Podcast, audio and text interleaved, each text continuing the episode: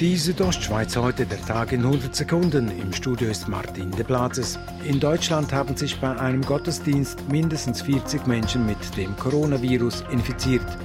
Die Gemeinde bei Frankfurt habe aber nichts Unrechtsmäßiges gemacht, teilt das Gesundheitsamt mit. Die Auflagen seien eingehalten worden.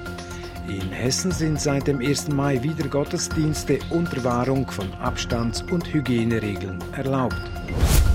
Die Corona-Kurve in der Schweiz bleibt flach. Innerhalb von 24 Stunden wurden 18 neue positive Corona-Fälle gemeldet. Am Vortag waren es 13. Die Zahl der Todesfälle liegt bei 1904. In der Schweiz wurden bisher über 387.000 Personen getestet. Davon waren 10% positiv. Keine guten Nachrichten für die Fußballfans der Super League. Ein Spieler des FC Lugano hat sich mit dem Coronavirus infiziert. Der Club teilt mit, dass der Spieler in eine zehntägige Isolation muss und dass der Spieler gegen Richtlinien des Vereins verstoßen hat. Am Mittwoch entscheidet der Bundesrat, ob grünes Licht für den Widerstart der Meisterschaft am 19. Juni gegeben wird.